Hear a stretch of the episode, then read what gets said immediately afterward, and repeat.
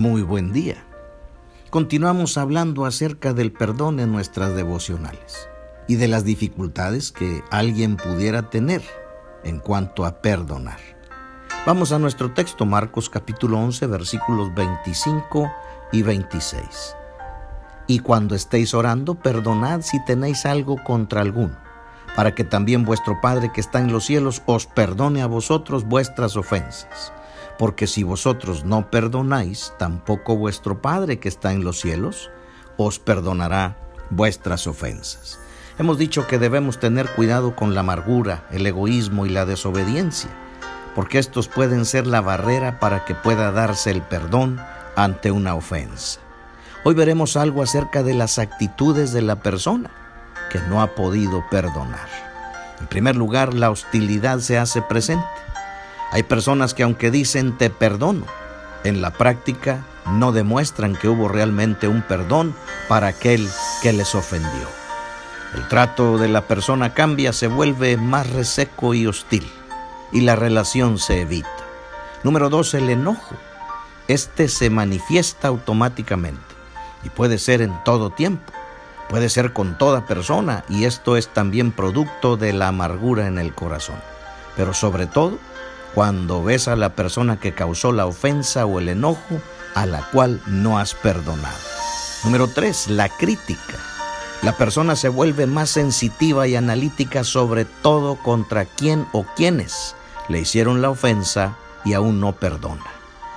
Es difícil ocultar la falta de perdón en nuestro corazón, pero Dios tiene un patrón que Él mismo ha mostrado al momento en que nos perdona, cuando vamos a Él a solicitar el perdón en nuestra vida.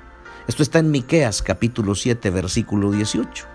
¿Qué Dios como tú que perdona la maldad y olvida el pecado del remanente de su heredad?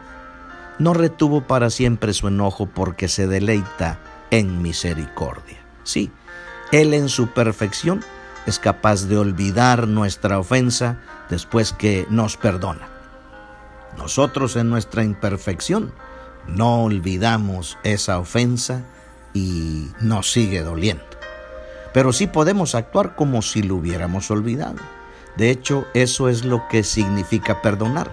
Es disculpar a otro por una acción considerada como ofensa, renunciando a vengarse o a reclamar un justo castigo o restitución, optando por no tener en cuenta la ofensa en el futuro. Y eso es lo que hace Dios cuando Él nos perdona. Ya no toma en cuenta la ofensa o el pecado que ya nos perdonó para futuros tratos con nosotros. Y nos trata como si nada hubiera pasado.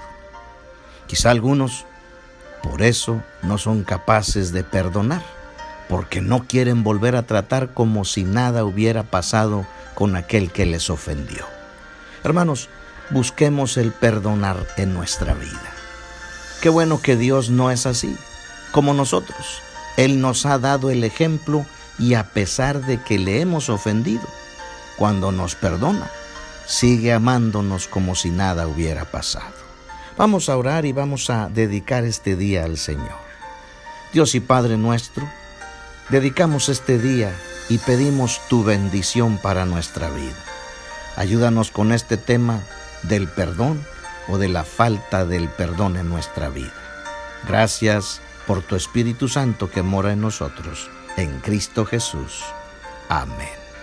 Que tengas un precioso y bendecido día por el Señor.